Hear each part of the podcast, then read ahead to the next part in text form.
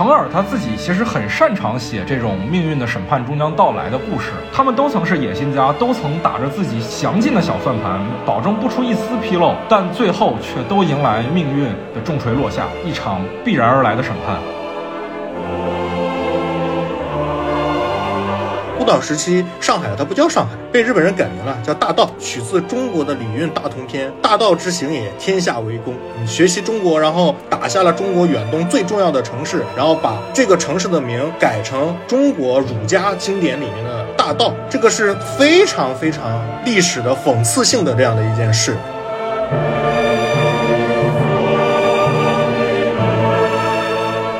个时期为什么比较令人着迷呢？从现在的比较官方的说法，这个时期有一个叫畸形的繁荣，英美百分之七十以上的在华投资，截止到太平洋战争的时候，全部都是集中在上海。上海，如果你来谈今天的城市的很多气质，我个人认为都是在这个阶段可能形成的。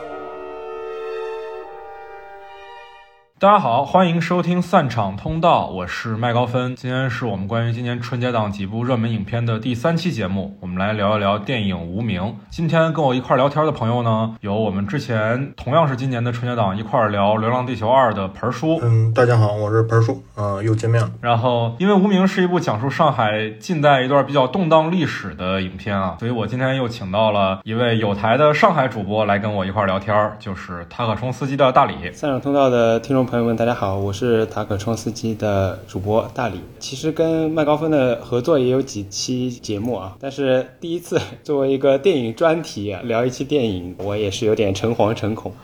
也感谢麦高芬的邀请。大家有兴趣的话，也可以去大理的塔可冲司机电台点击订阅。我之前也去大理的电台串台聊过《爱情神话》，那也是一部关于上海的电影，它是发生在当代上海的影片。嗯，那我们说回到今天的这部《无名》啊，两位朋友怎么看这部影片呢？因为我只去看了一遍，但是那个一遍就是比较糟糕。当时有一个小孩儿啊，他妈坐在第一排，爹坐在第十排啊，我坐在第九排。然后他一会儿跑到楼上找找他爹，一会儿跑到楼下找找他妈，所以搞得我这个心情特别差。嗯，再加上这部影片这个组里面的主创啊有我朋友，就不太方便去打这个分了。但是就是从我的这个整个观影体验来讲的话，嗯，我觉得它是一部略有门槛的电影，它比较挑观众，因为熟悉这个程尔导演的观众。呢，其实都知道，呃，程耳导演是一个相当有个人风格和个人印记的这样的一个导演。虽然有一些不可抗拒力的因素，导致我了解到的和之后呈现的不一样的这样的一个情况。当然，结果也不差，但是我觉得没有做到我心里边去想的那个东西。只是说这个原因，我没有归结为导演的原因，就是它是创作外的因素影响了影片的整体质量，对吧？对，我觉得是这样的，就包括剪辑啊，包括后面的结局等等，嗯。甚至包括一部分逻辑吧，这一部分我们可以待会儿再谈啊。这个影片当中啊，一些比较蹊跷的地方，一些不像是成人的电影当中会出现的纰漏。那大理是怎么看这部影片呢？我觉得首先从打分上来看的话，我可能给七分吧，十分制肯定是及格有余，但是真的要到优良呢，我觉得困难一点。我起初报了一个这部片子可能不是很适合春节档的预期进了电影院，看完之后呢，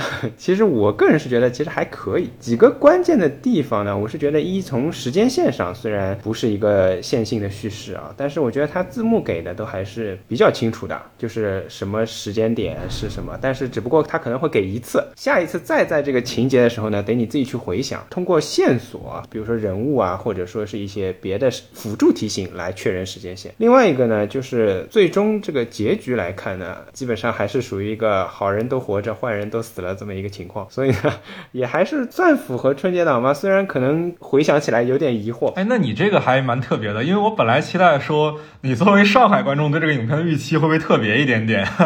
因为这个片子的第一版预告就是纯上海话的一个预告嘛，对吧？我在电影院里大概就是王传君和王一博开头在那吃饭的时候，我就已经听到前后有人讨论了，说哎上海话的，但是我看的时候不是在上海看的，是在浙江看的，我也进一步就开始听到电影院里有人讨论说，哎你听不听得懂啊，或者什么的。春节档的这个就是是这么一个情况。我觉得啊，我自己，我先聊一下我的观影预期啊。我自己在看这部影片之前，我确实是不知道抱有一个什么样的观影预期。今年春节档其实有很多影片给我这样的感受啊，就是好像是一个导演涉足了一个他不应该去涉足的题材。你比如说看《猛江红》之前，我不知道张艺谋要如何结合古装悬疑和喜剧。那在看《无名》之前呢，我也想象不出来像程耳这样一个个人风格非常鲜明的导演，他要如何去结合一个有一些主旋律意识形态表达任务的影片，以及你像王一博这样的明显带有大流量的青年演员，这些东西因素加在程耳身上，总让我觉得特别的怪。我想象不出来这会是个什么样的结果。但是我一直以来其实是非常非常欣赏程耳导演的，他的之前的几个片子，无论是长片还是短片，我应该都看过不止一遍。对他的个人风格确实是有一些偏好，所以整体上我进电影院之前对这部影片还是期待的。而且我第一次看的时候，我是特意挑了一个 IMAX 影院。这个片子是做了 IMAX 版本的，它的 IMAX 版本的画幅跟普通的宽银幕的画幅是不太一样的。这块可能要稍微讲一些技术细节啊。今年春节档的最热门的四部影片，其实都做了 IMAX 的拷贝，就是《满江红》《无名》《流浪地球二》和《深海》。但这四部影片里，其实只有《流浪地球二》和《无名》，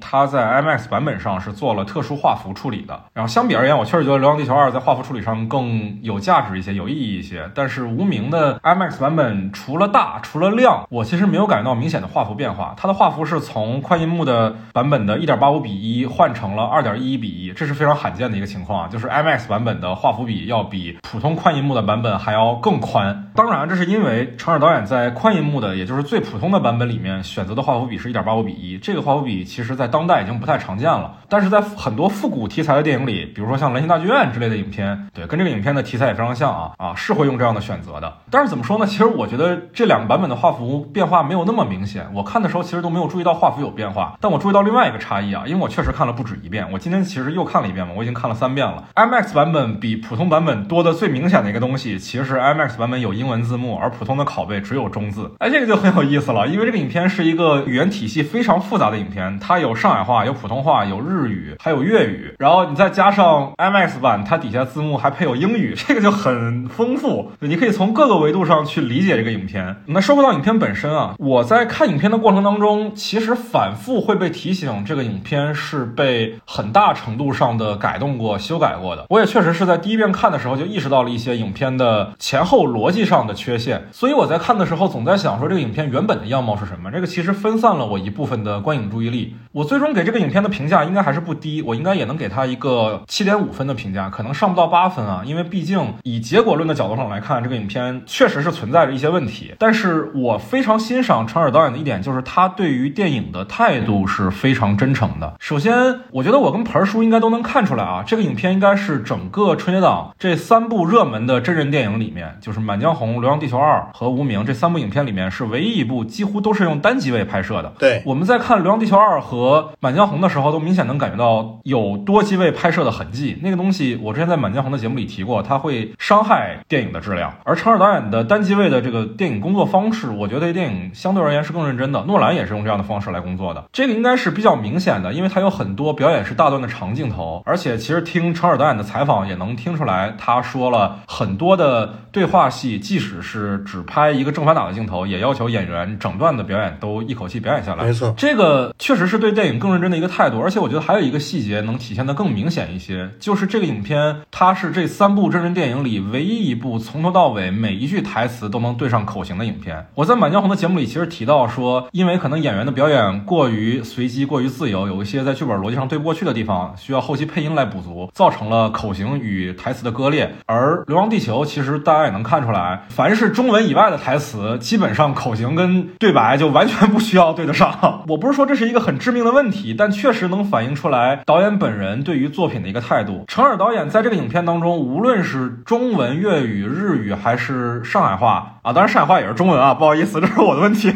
这几种语言无论是不是这个演员的母语，他都坚持让演员用自己的声音自己说。哎，朋友们，你们想象一下，你们还有什么样的机会能在大荧幕看到梁朝伟用自己的声音说普通话？这样的机会不多的呀。那我肯定会因为这些很细节的地方，会去更欣赏这部影片。其实他这个逻辑也是通的呀，因为他毕竟把梁朝伟的那个人物设定是广州人，然后他带了一点粤语的这个口音，在上海说国语，其实是逻辑上上。是完全说得通的。对对对对对，呃，我觉得这种前置的细节设定，这个影片是做的非常详实的，没有什么问题。包括我之前其实跟大李讨论过，就是他跟我说王一博的上海口音并不是特别的标准，但他认为这是非常正确的一个选择，是吧？对，就是刚刚说到的，因为像王传君他这个角色，那可能是一个生活在上海至少年份很长的这么一个人物嘛。对对对，你看他家庭里都是说上海话的。对对，所以他的上海话相对来说标准一那王一博上海话不标准，除了演员本人的这个问题，就是也不是问题，就是他的背景之外，我觉得也可以理解为，就是那因为毕竟那个时代是有很多外来人口涌入上海的，这可能我们后面还会要讲，就是这个孤岛时期上海的这么一个特征，就是有很多难民也好，或者说是投机分子也好，因为毕竟那个时候还有所谓的这个冒险家的乐园的称号嘛，所以是有很多很多外来的人口愿意进入到上海来试着掘一份金的，因为毕竟王一博在片子里面也提到了，就是他是没有什么背景的，可能他也是比较漂浮的这么一个人设，所以他漂浮到上海，然后他努力呃融入这个氛围来说上海话，即使不是很标准，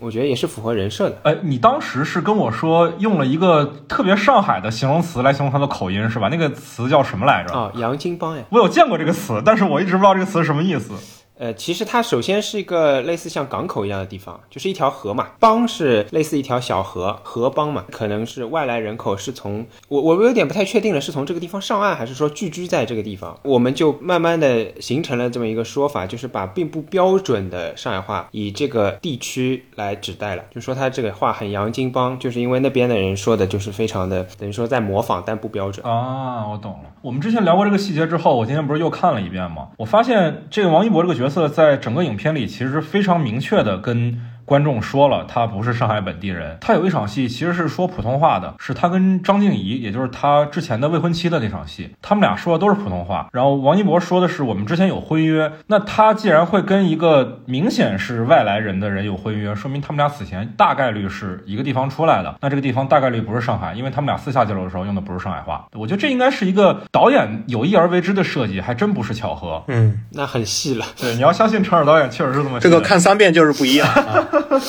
所以你的确是对陈耳非常欣赏。我想问一下，就是这三部你分别看了几遍？呃，这个我想想啊，《无名》我是在电影院已经看了三遍嘛，《罗曼蒂克消亡史》我当时在电影院是看了两遍，后来偶尔有跟朋友也会在家再看。不不，我是说跟《满江红》和那个《流浪地球二》比。哦，这样吗？今年喝奖的影片我都至少看了两遍，但是说实在的，我去看三遍《无名》也不是说对于这个影片有多大的偏好，我确实蛮喜欢的。但能看三遍的主要原因，确实还是因为它没有那两部长，那两部我看三遍真的是有点累。实话实说，其实做这期节目呢，心里是有些忐忑的，因为我们都知道这个影片它争议比较大，但是我们三个呢又恰巧都比较欣赏这样的影片，所以可能会被一部分的观众表达不满啊，认为我们的立场不够客观。但是这确实说实在的，电影评论文。评论都是自己的主观视角，我们也确实都是我口话我心，直白的表达自己对这部影片的看法。我们无法保证我们今天的节目是客观的，它一定是主观的。但是我们一定保证，我们在这个节目里的每一句话都源自于我们的真诚，都源自于我们对这个影片最直接的、最发自本心的看法。对，刚才其实我们聊的时候，盆叔有说过，影片遭遇了一些创作外的因素的干涉。在我的印象当中，影片遭遇的最明确的波折，所有观众都能看到的，就是。是他其实改过档，而且是不止一次。我印象中这个影片最早定档，其实定的是去年的八月十五号那个附近，那是日本战败的纪念日。去年是七十七年，对吧？嗯。其实我们也能明确的看出来，这部影片里把一九四五年八月十五号日本战败这一天视为一个非常重要的时间节点，所以它定档在这个日期是非常非常合理的。但是后来不知道因为什么，它就又跳到了国庆档，然后又从国庆档跳到了春节档。那同时呢，在改档期间，我也听说了说影片。被迫改档的原因其实是遭遇了一定的，就是被甲方要求改片的因素，所以才不得不一次一次的改档。之前大力有说说担心这个影片不太像一部春节档的影片，那其实我在看的时候确实也有这个感觉。相比于《满江红》和《流浪地球二》而言，它不是那么强的带有一个春节档的影片该具有的因素，这是因素之一吧。另外一个因素是，其实在这个影片刚开始宣布制作的时候，我就观察到了一些跟成尔之前的作品不太一样的地方，比如说这个影片。的出品公司是博纳。博纳这个公司这几年最有名的作品，几乎全都是我们概念中的主旋律影片，比如说《长津湖》《水门桥》《我和我的》那个系列，以及像《红海行动》《湄公河行动》这些影片，还有什么《中国机长》。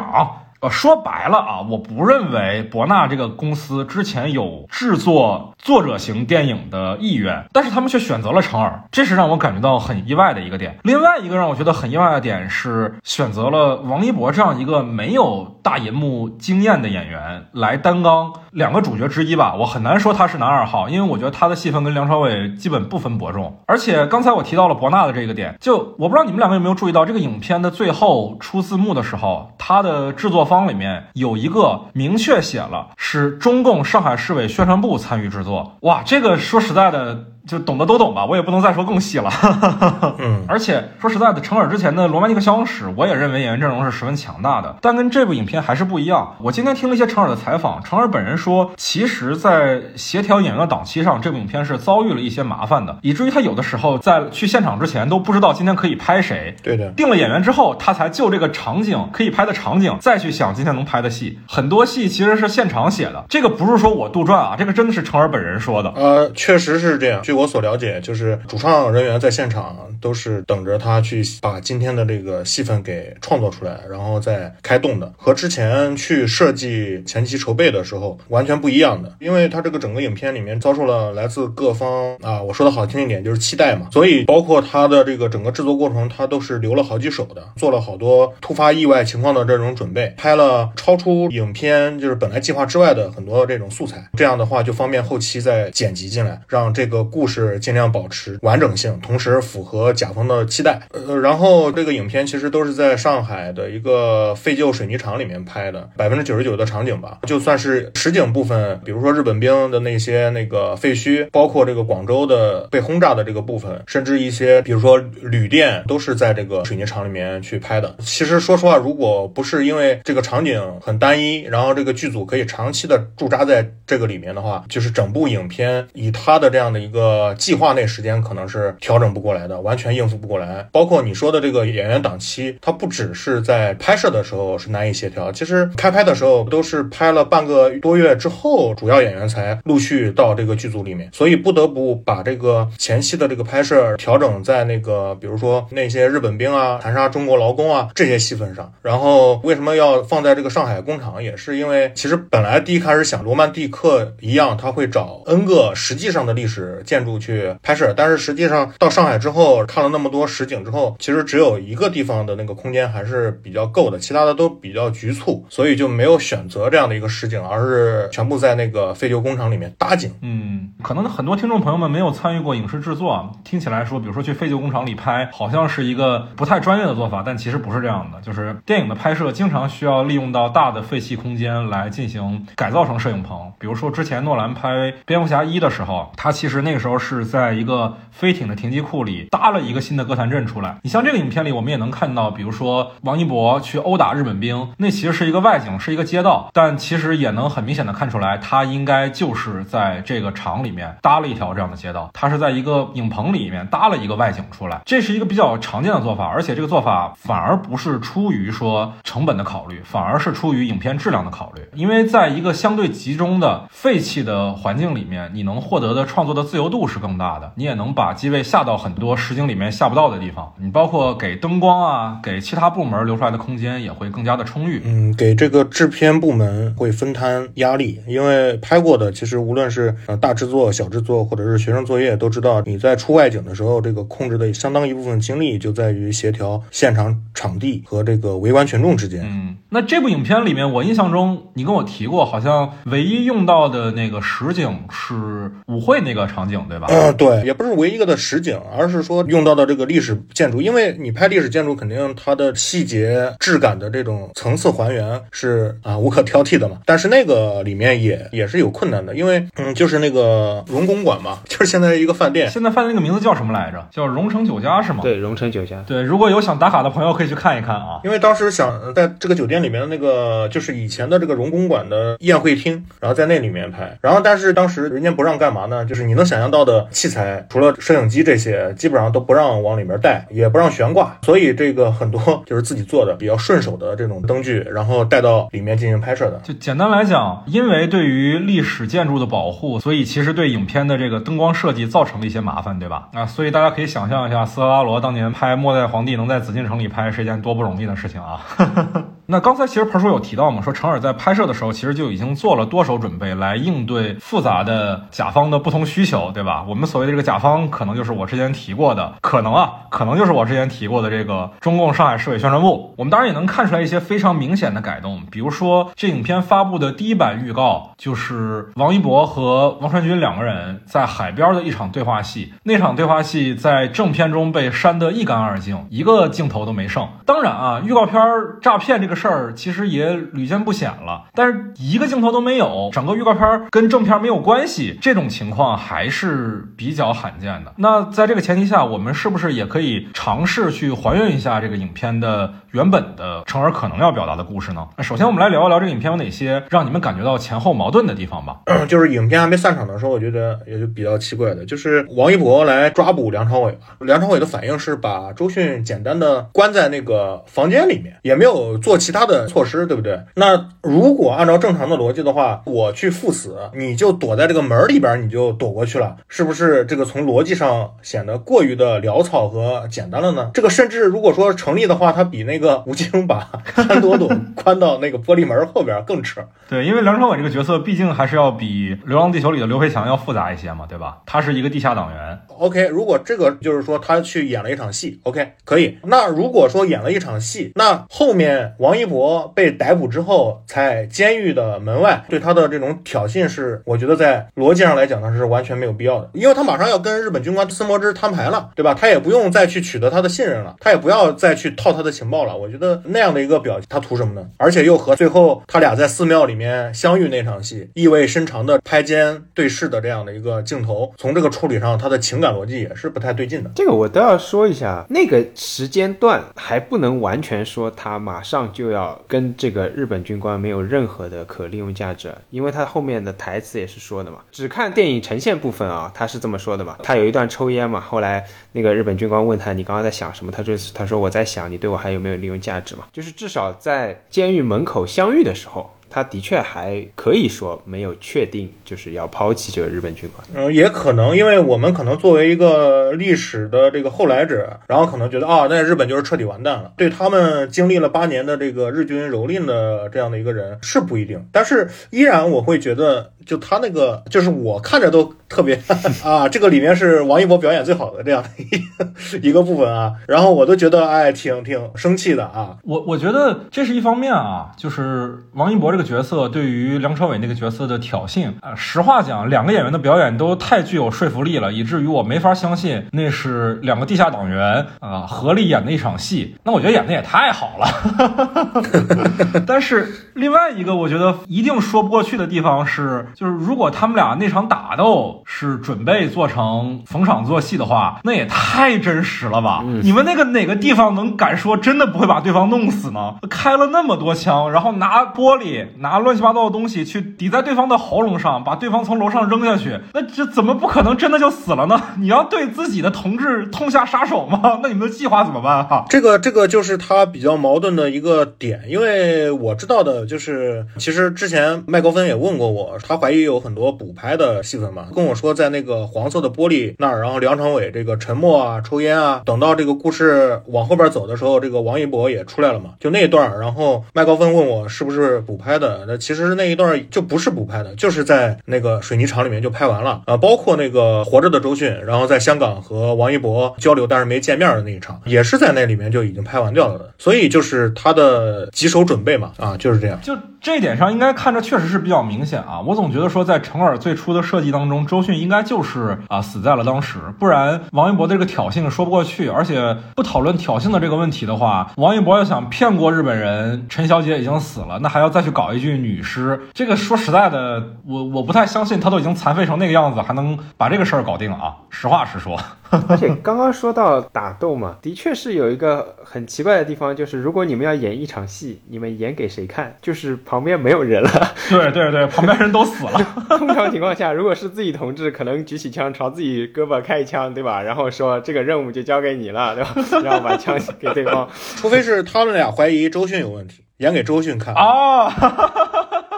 但周迅也没看见啊，是不是？周迅就听见了。那在门外抽对方大耳瓜子不行吗？是不是？哇，盆叔这突然为这个影片展开了一条新的可能性啊！周迅可能是双面间谍是吗？但是其实你知道，我今天看到的时候，我又发现一个特别明显的漏洞。我不知道你们在看的时候有没有感觉啊？就是日本人带着王一博去报复地下党的时候，啊，日本人不是拿着武士刀进去砍人嘛？然后王一博拿着枪跟在后面，等日本人杀完人之后，问王一博今天怎么就你来了？王一博说王传君家里有事儿，先不过来。第二场戏他们在一块儿吃饭的时候，日本人说，我这么多年积攒下来一个经验，就是不跟你一块儿杀人的人一定有问题，一定是共产党。我当时其实想法是因为之前那场戏没有一个镜头交代王一博开了枪，所以我那个时候以为日本人是在怀疑王一博。结果王一博突然就说了，真是他爸生日，他真的跟我说过，就是他们俩好像都默认了是王传君值得怀疑的。那如果王一博一枪没开的话，首先应该怀疑的不应该是王一博吗？日本人没有怀疑王一博，王一博也没有觉得自己被怀疑。那我只能推测出来一个情况，就是那场戏里其实王一博开枪杀了人，但是在后期因为为了维护他本身就是地下党的这个设定，所以把他杀人的镜头给剪掉了。要不然这块真的说不过去。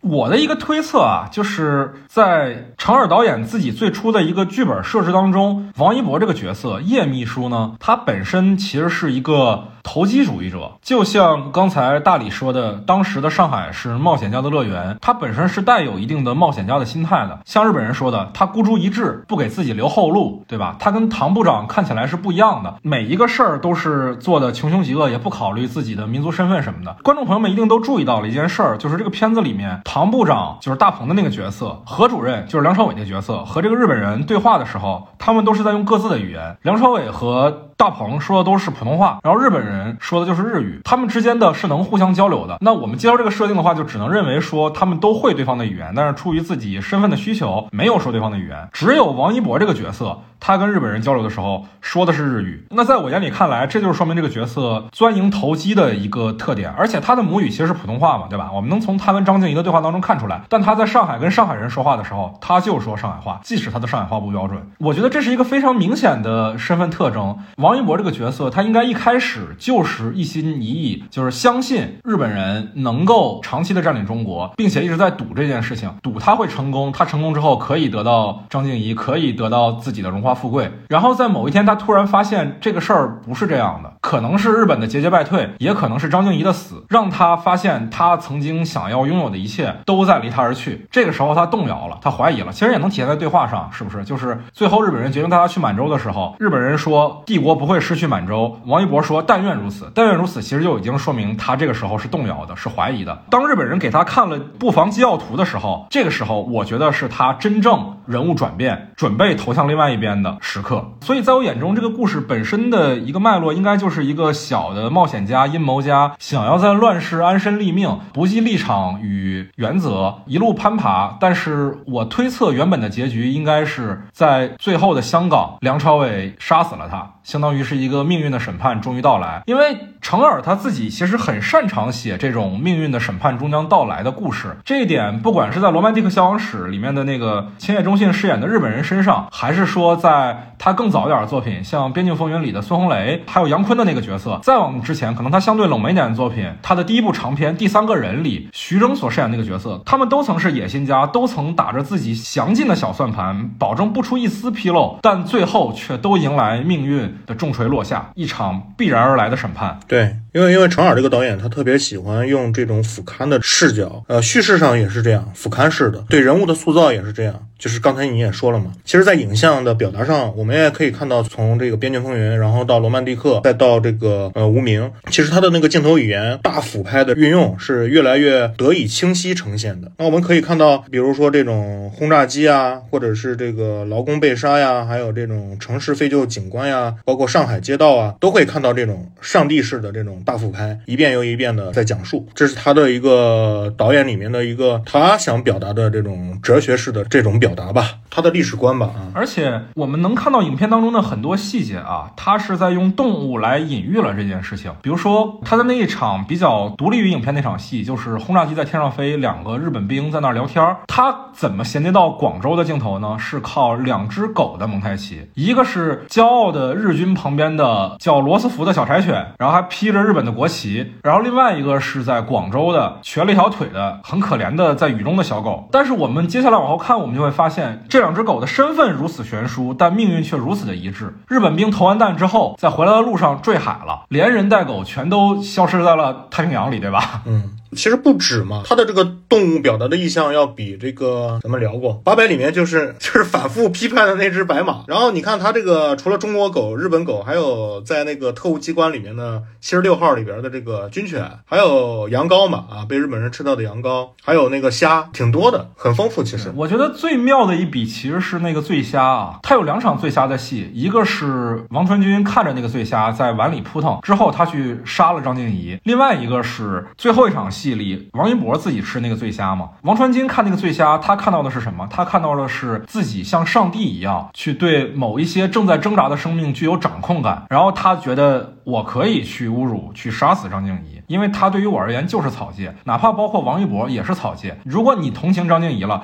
我就把你杀了，然后随便找个罪名给你安上，我一点都不受影响。这是他的想法，这是可能是当时很多的伪政府的人的想法。而王一博不一样，王一博看到那个醉虾，他每每吃一只，他都面色凝重。而且还有一只，其实跳出了碗，但是还是被他捡了回来，并吃掉。对这个东西，它就很有一种隐喻在，就是无论你怎么去挣扎命运，命运都会给你一个最终的审判。其实我想说的那个是这个虾代表的那个王传君嘛，王传君的那个那个形象。其实你可以看到，在陈耳的这一系列跟杀戮、呃欲望这种有关的几部电影里面，其实都有一类人，就是那种纯粹的欲望动物型的这种人，就王传君在上一部《呃罗曼蒂克消亡史》里面就是，然后这一部里面依然扮演了这样的一个角色。陈耳对于王传君的角色形象定义可能就是小瘪三。你们再看一看《蓝心大剧院》里，他好像也是演个小瘪三，是不是？这个事情三部片子都有王传君，我就说怎么上海青年演员是只有他适合演瘪三了吗？你你看我为什么是不是说他是纯欲望动物？就是他开头给王一博讲的那个故事，其实他是完全带入了自己是日本人，就是我替日本人办事，我就是半个日本人了，所以他才会对王一博的未婚妻下那个死手，就说我要把你玩弄在我的股掌之间，然后我还要把这个王一博也给杀掉，就是完全就是那种他和把呃劳工灌水泥的那些日本人其实是一样的，他们看到的眼中的东西都不是人，都只是。可以随意玩弄的东西而已。对啊，你看他那个跟王一博讲的那个故事，也是带着一种很戏谑，带着一种很漠然看故事、看笑话的这么一个心态去讲述出来的，完全没有任何的同情和怜悯的这种心态。我说一点啊，就是因为前面也提到，但是我觉得一个比较关键的点啊，就是预告片里面呈现了可能公爵是王传君所杀，就是因为有一段搬运尸体嘛，就两个人，一个人刚哈重，一个人刚哈玉，就是刚。一个是很重，一个是很远嘛。我觉得这场戏的修改本身是挺重要的，因为它本身被放在预告片里面，可能它的地位已经在那里了嘛。反正我看到的很多分析都是认为，这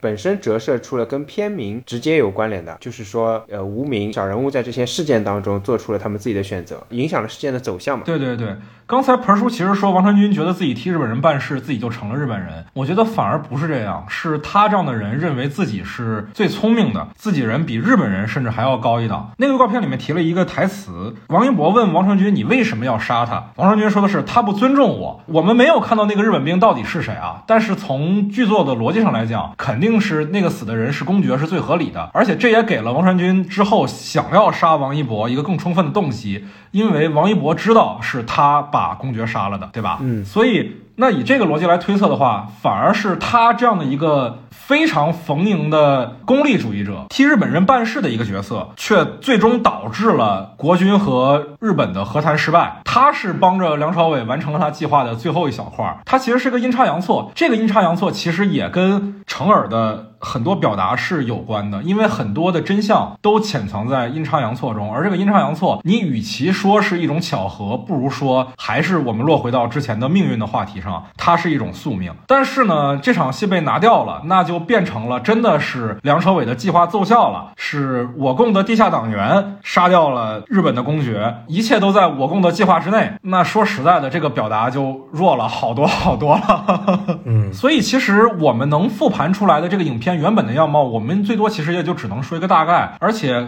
考虑到陈尔导演自己的这一部影片的一个制作流程里面，他可能也是做了很多手的预案。真的，这个影片的原貌，或者说存在于文本当中的，甚至是存在于陈尔导演原本的设想当中的这个样貌，可能已经不得而知了。之后可能我们也没有机会再看到了，只能说是一种畅想吧。那除此之外，我还想跟两位讨论一下的是，这个影片当中还有哪些我们能清晰的看到的，在现在的成片当中呈现出来的一一些。独具匠心的设计呢？这个影片它不是那种特效量很大的影片，它肯定有一些，但是肯定相比于《流浪地球》是没法比的。那我在了解影片的幕后的时候，观察到一个细节：这个影片全片都是用阿莱的艾丽莎六五这款机器来拍摄的。简单来讲，这个摄影机。基本就可以说是当下世界上存在的最高规格的电影摄影机。我们说无名的成本可能算是比较大了，他说自己有三亿的投资，但是呢，你放到全世界的水平上，它也不过就是五千万美金左右的这么一个水平。像这样水平的影片，其实不是特别常用到这款摄影机。当然啊，这样的摄影机带来的影像的层次的丰富，肯定是去大银幕观赏比较好。但我也确实觉得这个影片，它如果在大银幕看的话，可能存在的一个问题是，观影环境确实是。这种比较容易受干扰，你周边总会有人可能平射，可能玩手机，可能嚼爆米花。这个影片它的很多音效设计有大量的留白，有大量的你去去听、去回味、去感受那个氛围的地方。就像盆叔刚才说到的，他的观影体验其实是被现场观众毁得一干二净。很多导演在影像上的创作也确实可能会被春节档的这个观影氛围所破坏。我说真的，我觉得这个片子最合适的观影条件是自己一个人包一场电影院看啊。当然，确实可能是比较难实现的。所以我看这部影。片后两次看的时候，我都挑在最前排的位置，尽量能不受后排观众玩手机的影响。今天已经初九了，早上你还没有包场吗？我没有包场，后面还是有人吃爆米花，这个让我非常的不爽。那说明票房还可以。那既然我也提到了说这个影片它在摄影机的选择上用的是国际最高的标准了啊，真的是最高了，就是《满江红》是没到这个标准的。那在这个前提下，我跟盆叔毕竟都是电影学院摄影系毕业的，盆叔的眼中有没有观察到这个影片在视觉上的设计中有哪些？些巧思的地方呢？嗯，其实它的光影的塑造，在中国电影里面啊，就是比较特殊的这样的一种存在。那实际的拍摄过程中也是这样的。其实艾丽莎六五那个东西，它其实是无足轻重的。就是我觉得技术这个东西，它最终还是要看到这个荧幕呈现的。所以我们在这个里面看的，其实我觉得这是它的这个灯光的这样的一个设计。因为听我们这个台，肯定现在都已经看完了。如果说听完我们这个节目去二刷的这个朋友，可以看一下。基本上这个影片。里面都是一些很故意的，呃，去设置的一些灯光。你比如说这个，基本上是没有逆光存在的。当然了，就是影片一开头有一个那个剪影，包括王一博最后杀日本人那个是基本上是剪影半剪影去拍的。但是这一场是补拍的，不是实际上就是在那个水泥厂里面去拍的，就是它不是导演最初的设想里的场景。呃，对，而且它也不是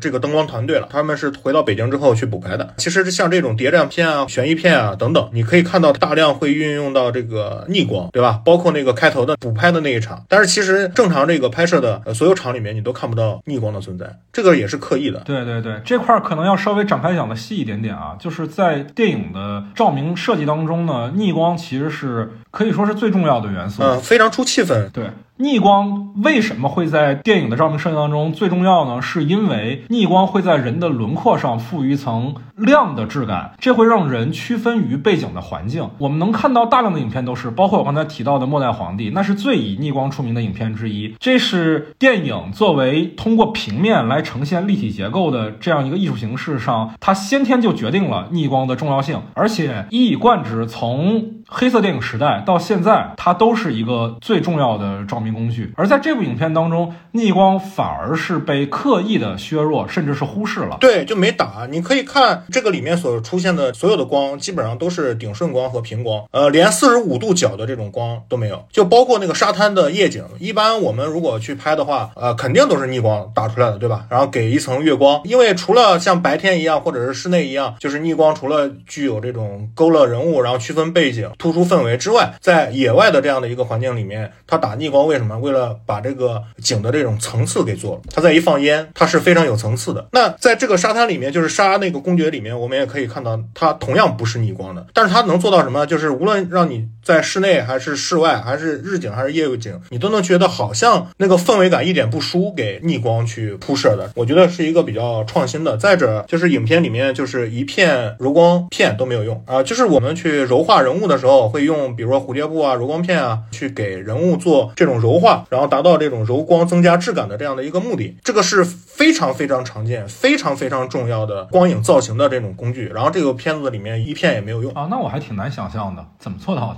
回头有机会你再看吧。我四刷的时候再留意一下，你再看看。对对对对对，所以我们可以观察到，就是说我我刚才说，你看第一场和后面的一下就能看出来是就是两个不同的灯光团队去做的啊。这样的要求可能普通观众有点高，但是毕竟这个听众里面也有这个从业者嘛，那从业者去看一下的话啊，也能很清楚的看出来这一点。包括在这个后边的这个出字幕，呃，我们也可以看到对灯光团队的这样的一个尊重。对，呃，一般电影流程里面其实不会这么重视灯光团队的工作啊，一般它是作为摄影部门的附属部门。但是在这个影片的出字幕的时候，灯光师的名字是和其他部门的主创是放在一起的，以同样的形式出现的啊，这个确实是一个比较高层次的礼遇了。就是刚才其实听盆叔聊灯光设计的这一块儿，大家也能感觉到这影片对于细节的追求。真的可以说是无微不至。我今天听陈尔导演的采访啊，有一个非常有趣的细节，大家应该都有印象，里面那个我导地下党用来传递情报的那个道具，那一盒糕点拿破仑。陈尔导演说，这个片子拍摄过程当中，光买拿破仑就花了好几万块钱。那时用的是上海最好的糕点房的拿破仑，一个可能就要几百。然后这影片当中，因为确实是核心信用道具之一啊，反复给了特写的，确实它也经得起细致的拍摄，包括它里面那个几场。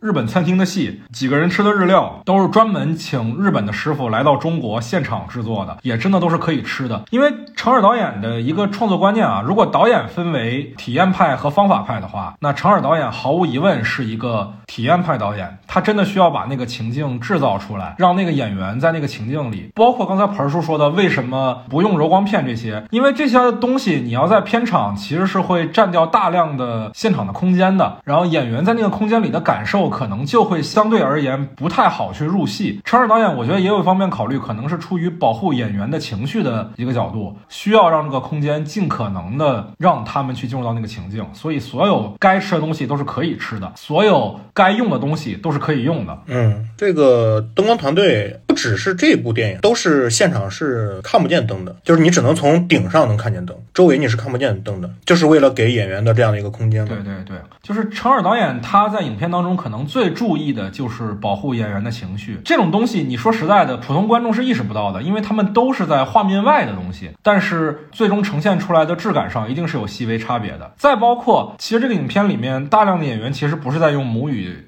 进行表演的嘛？之前陈尔就做过这样的尝试，比如说在《罗曼蒂克消亡史》里让浅野忠信说上海话。当然啊，演员确实是学了，可能最终呈现的效果不够好，他还是用了大量的配音，但起码口型是对得上的。我觉得这是符合工业标准的。而在这部影片里，他确实是让每个演员都用了自己的原声去表演，哪怕不够细致。最典型的可能就我们所有观众都能看出来，梁朝伟这个角色的国语其实说的不是那么的好嘛。当然，一方面是他本身就是广州人，这个是符合角色设定的；另外一方面，确实梁朝伟是几乎没有国语基础的，然后是为了这个片子，现场是专门有人在教他用国语来说话的。而且在这个片子拍摄过程当中，我们刚才也提到过，有普通话和日语的直接对话。他没有要求每个演员都去把日语学下来，但他要求的是你至少能理解这个日本演员的每一句话。是什么意思？就在这些话里，你要明白它每一个音节表达的是哪个词的意思，相当于是把那几句的日语你要学明白。这样的话，你的反应才是最准确、最真实的，你才能明白演员表演的时候那些细节的语气啊、表演的状态啊，这样才能把每个演员的表演状态勾连起来。这是成尔的个人的工作方式，是非常事无巨细的。而同样的，这样的事无巨细，其实也体现在他对于影片的历史还原上。这个影片。有大量的历史细节的铺陈，其实可能对于普通观众而言门槛都特别高。比较浅的，你像里面通过南京指代汪伪政府，通过重庆来指代国民政府，这可能很多观众能意识到。但还有一些相对比较深的，你像石原派、东条派是什么意思？这些可能普通观众都意识不到，但是他是做了这些人物功课的，他是把这些细节都安插在了情节里面的。当然，最重要的一点是这个影片所选取的时间嘛，时间节点是上海的孤岛时期到日据。剧时期的这一整段时期，也是最近几年可能很多影视创作会围绕展开的讨论的一段时期。你包括成尔自己的两部片子，你包括像娄烨的《兰心大剧院》，对吧？所以我今天找两位来聊，其实也很想听一听，说孤岛时期本身它在历史上的一个成因是什么？它有什么后续的影响？它为什么这么具有戏剧魅力，让很多导演为之创作内容呢？首先从时间段来讲呢，基本上是从淞沪抗战之后，就日本正式。在上海发动进攻并占领上海之后，结尾呢，就是本片也有提到，就是珍珠港偷袭美军，太平洋战争正式爆发。那么其实是同一天，驻上海的日军进攻了，就是所谓的公共租界。公共租界的主导是英国和美国。这个时期为什么比较令人着迷呢？从现在的比较官方的说法，这个时期有一个叫畸形的繁荣。那么我们也知道，就是在鸦片战争以后，上海作为五口通商的城市之一，开放通商，同时。时也开始有了租界，租界这个是从呃鸦片战争之后一直延续了下来，包括在民国政府时期仍然是存在的。在当时的上海，主要是两个租界，一个是法租界，一个是公共租界。公共租界呢，过去曾经是以地盘上来讲是以英国为主的，后来加入了美国。那么英国主张的一种立场呢，是说门户开放，利益均沾，你不能因为某一个地区某一个列强你签订了条约之后，这个地方的所有的一切我就没有办法再进入了。那为了更更好的攫取中国的利益，英国提出了这么门户开放的政策，就是说你攫取了这个利益之后，我们所有的列强都要利益均沾的。那么这样的话，其实就不应该再有就某一个国家的单独的租界了。但是呢，法国呢又比较好面子，他不愿意开放自己的租界，就是重新划出了自己的法租界，不愿意跟英国一起。所以英美租界，包括其实也有一些像意大利啊这这样的小的地盘，全部合并了。如果你进攻租界，其实是视同进攻他们的母国，而不是说进攻中国。其实这个在八百里面也有体现嘛，就是他不敢越过公共租界，因为他还没有对英美宣战嘛。甚至于刚刚讲的这个时间的终结点啊，因为这当中有个很微妙的地方，我们刚刚讲到法租界嘛，你想一想，太平洋战争爆发的时候，法国属于谁？法国已经被德国占领了，所以太平洋战争的时候，反而日本最后没有进入法租界，为什么？因为这个是他们的盟友啊。话说回来讲，因为日本不敢越过租界的范围，那么。租界呢，又是受到像英国、法国、美国这样的列强的控制，但实际上呢，又又由于鞭长莫及，他们其实在这个地方的实际的管控一定不会说是我一个好好的治理的一个状态，所以呢，大量的人口可以涌入这个地方，无论是外国人还是外地人或者上海人，都是可以在这个地方。前面我们提到的就是冒险家和淘金热，上海的这个淘金，你说金从哪里来呢？其实上海，我觉得是就是城市的地理位置，黄浦江沿岸也还是有一些掌握在。租界手上的，所以说外贸包括说出口都仍然是通过上海的这些租界在维系着。日本占领了上海大部分地区之后，上海就进入了这个孤岛时期，那么租界就开始了它的活动，它脱离了民国政府，日本人也不敢进来，然后英美可能也鞭长莫及。从三七年当然是受到战争影响，到了三八年，在这个地区这个所谓的和平啊实现了之后，工厂数量翻了十倍。像百货公司的话，一九四一年永安百货相较于一九三八年。营业额增长了五倍，利润增长了十一倍。英美百分之七十以上的在华投资，截止到太平洋战争的时候，全部都是集中在上海。就简单来讲，那个地方在那个时候变成了一种资本主义下最理想的社会形态，一个彻底的大都会。对，甚至于说，我个人认为，上海，如果你来谈今天的城市的很多气质，你说它可能有点洋气，比较开放啊，什么都是在这个阶段可能形成的。因为你说回溯到清政府的时候，肯定是不会有这些特质的。包括说现在来上海。其实上海没什么可玩的。说实话，很多人问我来上海玩什么，没什么可玩，但大家可能会都会去外滩看看这些东西，可能都还是那个时候留下来的。所以这城市气质也是在那个时候打造。就是说回到你刚才问的问题，为什么很多文艺作品也好，导演也好，可能反复要提到这个时期？我觉得可能就是刚刚说的这么大段的原因形成的。恰好就是如果回到本片的话，你想既有公共租界，也有法租界，也有日战区，其实就很像一个什么呢？很像二战之后的一个柏林的一个状态，被四方划分管控之后，其实柏林也成了一个二战后的一个间谍之都嘛。共管其实就会形成这个所谓的三不管地带嘛。对，所以本片其实就是它的一个谍战背景也就形成了。对，你想这个时候除了我们刚才提到的一些，用我们现在的话来讲啊，叫境外势力。那除了这些境外势力以外，当时其实中国本身也是相对复杂的，有国民政府，有汪伪政府，还有包括延安地下党，再包括你像苏联，可能都会有一些势力渗透在其中。它应该是一个很复杂的信息网络体系。那本片的戏剧张力可能也就基于此，是吧？那我就聊一聊上海作为这个情报之都。之前我们也聊过这个悬崖之上，是吧？东方的卡萨布兰卡，对，说的是哈尔滨。对，说的是哈尔滨。那其实上海比哈尔滨的斗争更甚啊，因为它毕竟是风暴的中心。那我就是用一个情报地图的这样的一个方式给大家说一下这样的一个背景。当时上海的一个政治背景，它就是没有统一的政治实体管辖的区域。那在这个里面就是分为两大部分，就是一个是华界，一个是刚才提到的租界，还有一些华阳共管区，包括租界的越界筑路区。所以那个华界基本上就是分为一个老县城、小刀会、起义那个时期都是在这个老县城里面，就是现在的城隍庙。对对对，然后还有南市，还有闸北这个地区，它是被整个租界给切割掉的，就是很零碎的。这个租界东区以北，那是国民党的上海政府的驻地；在北区以北，就是日本人的那个虹口，就是陈真打日本人的那个地方。对，这次那个接黄磊那个角色的时候，也是把那个旅馆安排在虹口嘛。对，因为那个是日本人的大本营嘛，他的一些这个情报的传递啊、收集啊、分析集中都在这个区域里面。对，那个宾馆的门牌上都写的是平假名。对对对对，在这样的一个区域里面，这个老上海的这个地区，它的势力就是也是分为上层势力、中层势力以及暗藏的势力的。那上层的势力就是法租界的董局，总管的一个殖民机构。那还有公共租界的工部局，也是一个管理机构。那还有这个各国在上海的驻军，呃，还有上海市的市政府。汪蒋势力在上海的这个淞沪警备司令部。当然后期就是日本人打过来之后就被赶跑了嘛。中层势力就是上海的总商会，这个在很多谍战的电视剧啊都会反复提到的这样的一个组织啊，也是非常有有势力的。还有就是这个青帮啊，大家都知道吧，就是杜月笙啊、黄金荣啊这一批帮派的总称啊。就是《罗曼蒂克消亡史》里重点展现的那波人。对对对，然后还有暗藏的势力，那就比较丰富了。比如说这个反蒋的斧头帮，当然这个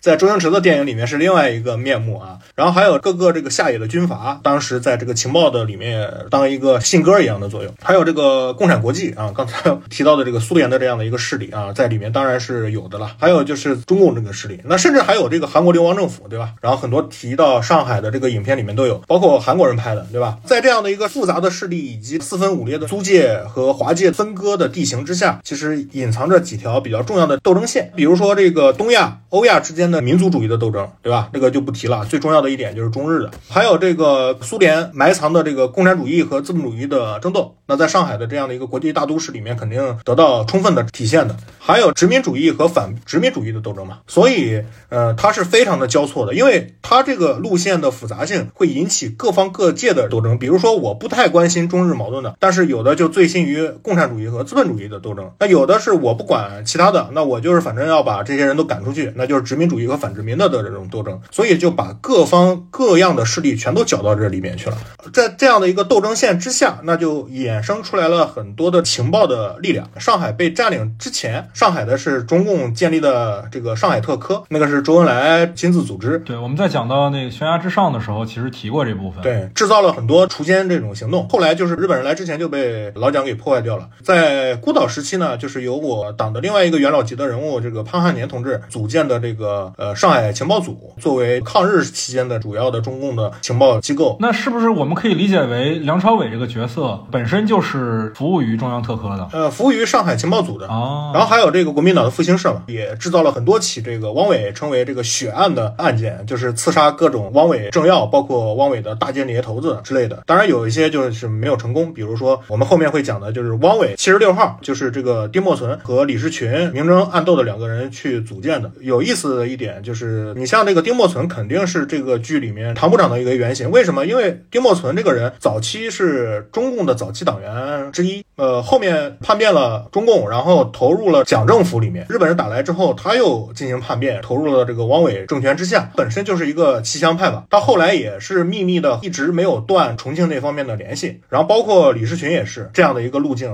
中共然后叛变老蒋，从老蒋那又叛变到日本人这里，他俩在这个七十六号里面也是明争互斗。然后包括李士群最后为什么死在日本特高科的那个总部大楼，也就是那个百货大楼里面，就是因为丁默存的帮助，被日本人亲自毒杀在这个总部里面。那当然还有包括这个苏联的这个共产国际远东情报局，还有这个刚才我们提到的日本特高科，那算是七十六号的直接的领导组织啊。他等于说七十六号是他的副手嘛，一群疯狗嘛。其实，在电影里面也有体现，对吧？就是那个七十二局里边的那些狗，那其实也是暗指这个是特高科的一群狗嘛。刚才我说这么大一大段，其实这个我们大家能够想象到当时情形的复杂，也就是为这个中国那么多的这种影视题材以上海为背景的原因，甚至包括香港有很多上海过去的这个导演啊、编剧啊这些，然后在上海也拍了很多关于上海的那个时期的谍战片。然后还有这个日本，因为日本呢有很多当时负责情报工作的战犯，因为大家都知道的原因就是他没有被审判，或者是没有被处以极刑，然后他活了下来，写了有很多回忆录。然后包括五零年东宝公司李香兰主演的那个展示重庆和南京斗法的谍战片《上海女人》，呃，也是这样的一个影片。你问为什么会有这种表现？它就是根源于这么复杂、这么乱世之中的暴风中心的这样的一个地位里面。对，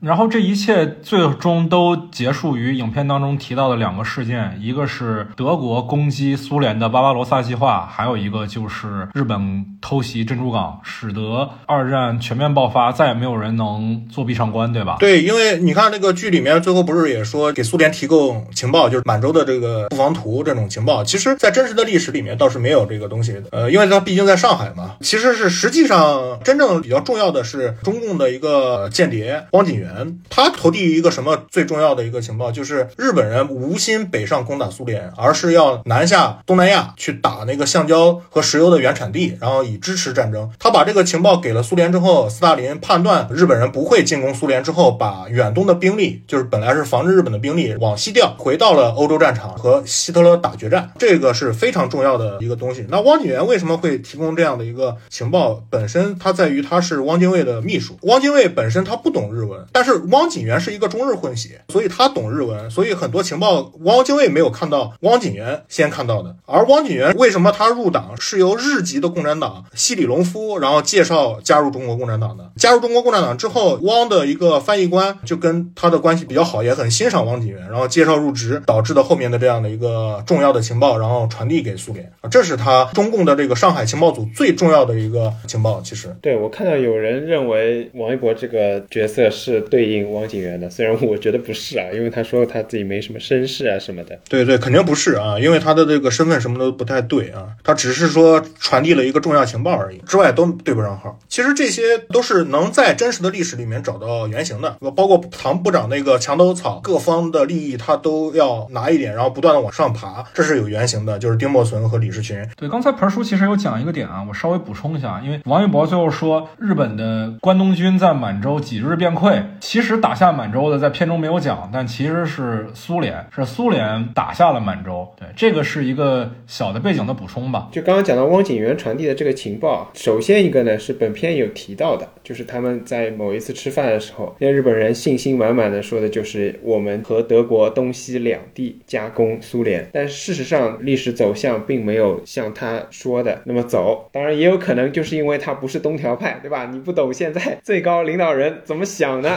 另一个呢，就是你们一方面在这一次当中放弃了进攻苏联的机会，另外一方面呢，在日后苏联是从这个地方重新给你打回来啊。我刚才听盆叔说这些，其实我最大的一个感触处就是，其实现在很少有人提到日本共产党，就是日共了。作为一个非常小的势力，他在当年其实也发挥了至关重要的作用啊。看来是对，其实也不小，就是在中国战场，还有在日本本土的反法西斯战争里面发挥了非常大的贡献。其实解放战争的时候就有两波日本人在对抗，一个是就是加入中共的日共，包括是被中共感化的日军俘虏，呃，还有就是这个无名里面也介绍了，就是老蒋想让日本人帮着去打中共。他其实这两拨人也是在随后的解放战争中对抗着的。还有一个有趣的点就是刚才讲了那个孤岛时期，但是孤岛时期上海它不叫上海，被日本人改名了，叫大道。它为什么叫大道呢？就是取自中国的礼运大同篇“大道之行也，天下为公”，这个是非常非常历史的讽刺性的这样的一件事。你学习中国，然后打下了中国远东最重要的城市，然后把这个城市的名改成中国儒家经典里面的大道，所以孤岛时期不如叫大道时期啊，更有意思。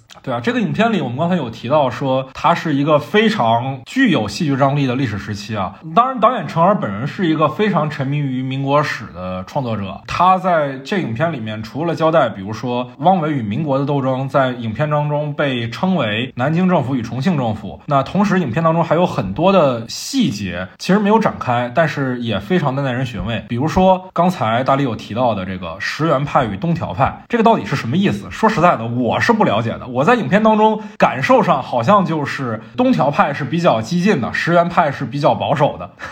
我不知道历史上是不是这样啊？呃，实际上历史开了个玩笑，因为实际上真正激进的是石原嘛，石原莞尔，他是策划九一八的元凶之一。九一八的那个时期是非常激进的这样的一个派别，那时候还没有东条什么事儿，而且他也非常看不起东条本人，他把东条称为上等人员东条，意思就是说他的脑子只够当一个上等兵的，所以在那个时候的他是青壮派的军官，是一个非常激进的人。那等到他占领东北，然后改名满洲国之后，他从这个战略上出发啊，觉得不能南下进攻华北啊，他觉得应该止步于此，然后把满洲彻底的消化掉。这个时候他就变成了一个咱们认为的这种保守派了嘛。那少壮派的人就肯定不会答应了，人家觉得你立了战功，然后不让我立战功，所以就和后来的这个上位者东小英机，就是后来假装自杀啊，没有自杀成的那个日本头号战犯嘛。嗯，大家都知道这个名字，肯定大家都知道。对他俩分成了两个派别。对，这是一个影片当中的提及的地方啊。影片当中还有另外一个比较有趣的事儿，其实刚才彭叔有说到说。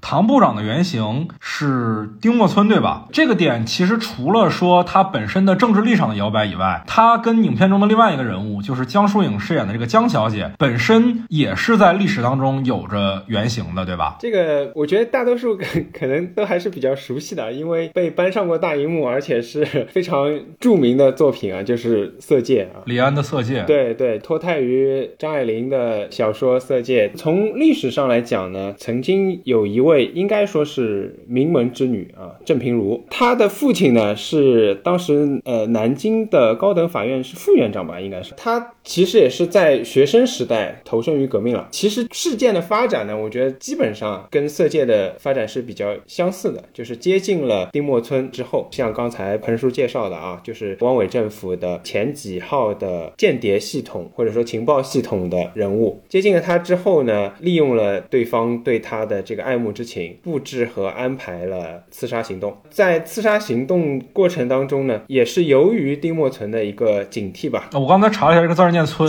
所以我刚刚有点犹豫。对对对，我听出来了，我查了一下，念村。由于那个丁默村的警惕吧，情节其实跟色戒的确是比较相似，邀约他逛百货大楼买东西，然后呢，杀手埋伏在百货大楼之外。丁默村进了楼之后，就发现这个当中好像门口的人有一些不对头。那么他进了楼之后，扔下钱对。郑平如说：“你自己买吧。”然后马上就夺门而出，然后他的汽车就停在路边，登上汽车之后就扬长而去。然后杀手呢，这个时候拔枪枪开枪，但是只是击中他的坐车。郑平如之后呢，那他还试图伪装，这就是色戒没有提到的部分了。就是说他试图伪装，跟丁默存打了电话，试探对方是不是怀疑自己。丁默存当然肯定就是看穿了他的计划，对他说的就是说：“你马上给我自首，否则的话，我可能包括对你家人有所不利。”那么他。投案自首，一开始是企图说自己可能是因为丁默村外面有外遇啊，跟别的女人有感情纠葛啊，他争风吃醋。但是事实上，这个案件也是很快就告破了，也从他父亲和他母亲的向他施压。希望他招供出其他一些有价值的情报。这个电影提到的嘛，弃暗投明嘛，投降汪伪，但是被郑平如拒绝了。那么最后就是自然就没有电影那么浪漫了，就是被枪杀了。电影那个这个情节呢，我觉得倒是跟《罗曼蒂克消亡史》是有互文的，就是放走章子怡那里。这里就是。比较值得玩味的地方，就是我们刚刚反复在讲嘛，他这个片子是色戒是，对，就是当年饰演了丁默村原型的梁朝伟，现在坐在对面变成了一个中共特工来审问。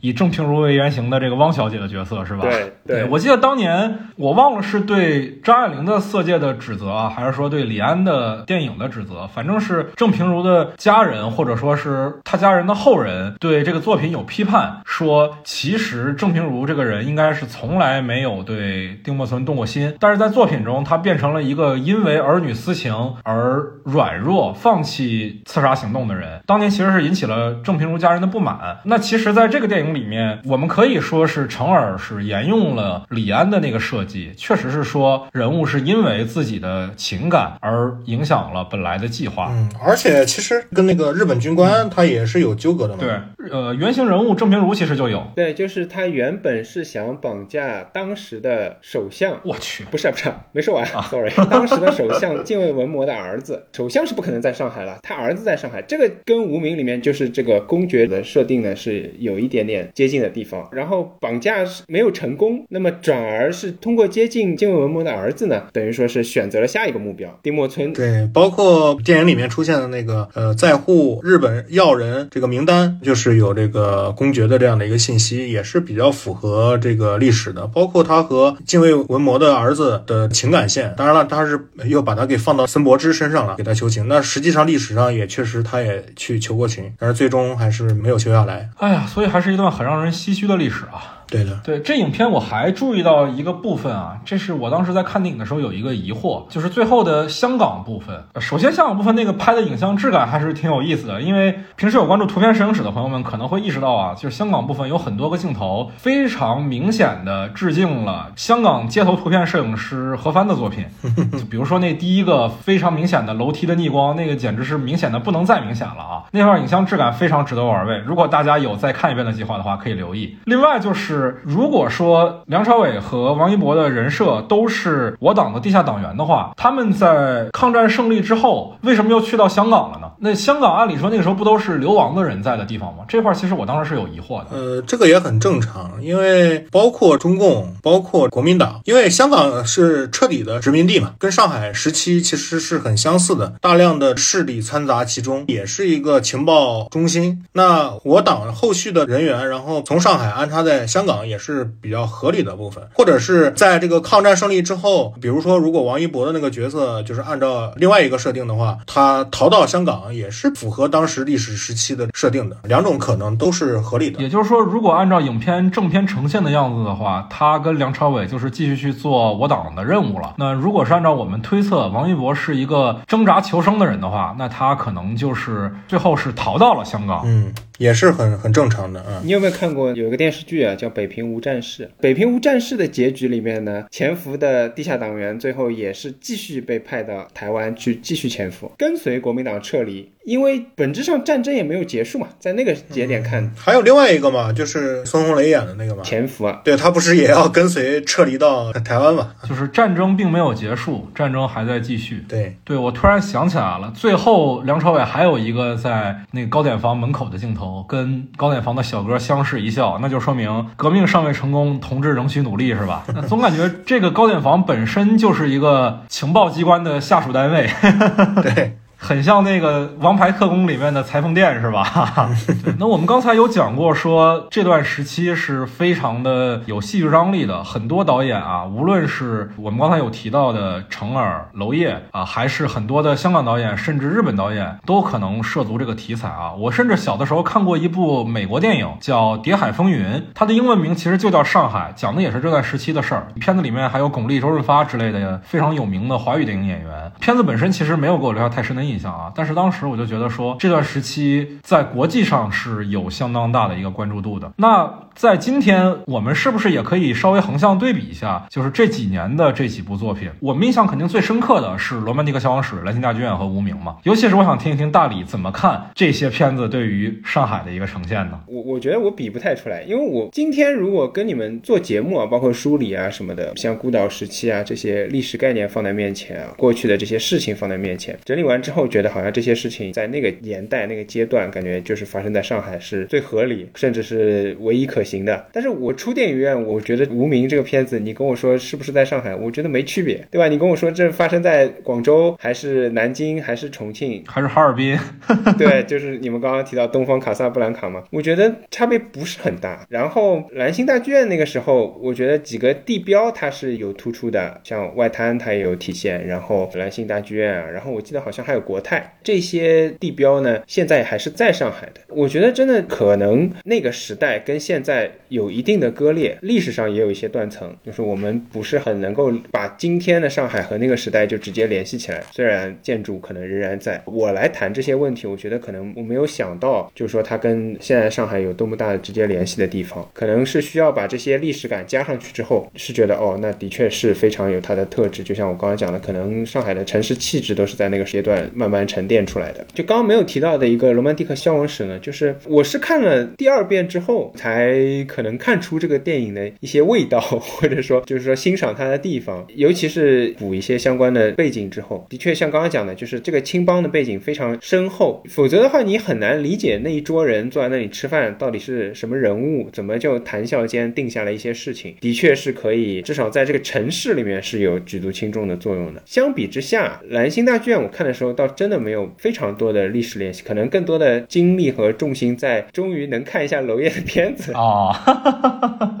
那当然，我们也知道说，不只是说最近这几部影片有讲到上海的历史脉络，其实上海可能是在中国当代的影视创作当中最常被提及到的城市吧，甚至都不用加之一。我们能看到刚才提到的程耳和娄烨作为其实不是上海人的导演，对这个城市有非常深厚的情感。同时，我们也能看到，比如说侯孝贤，他拍过《海上花》，当然那个他讲述的时期要比孤岛时期要更早一些。同时，也有像邵艺辉这样拍当代上海的作品。我知道大理非常非常喜欢《爱情神话》啊，这个我们是单独做节目聊过的。然后，同时像贾樟柯也其实会涉及一些上海题材，比如说他拍过一个纪录片叫《海上传奇》。在上海作为一个在当代中国的影视作品当中最被关注的城市，又怎么看待这样一种银幕呈现呢？我私心第一反应肯定是更希望大家了解和接受现在的上海的。我们是生活在这个时代嘛，然后我个人会在生活当中觉得大家可能对上海有些误解，或者对上海人有些误解。那邵艺辉的这个作品很大程度上可以消除这种误解。然后另外一方面呢，是你必然是要有一些生活的经历，才能够真的体验到这个作品的里面的一些点的。但是呢，就像我说的，上海可能真的没什么玩的。邵艺辉的这个作品，它又发生在什么地方呢？首先就是发生在法租界。当然，现在因为为了消除掉所谓殖民时代代的这些屈辱的印记，现在已经官方上来讲不能叫法租界了，叫什么横幅、什么文化历史、什么遗址街之类的。我我也背不出这种 太长的名字。街区鳌牙。对，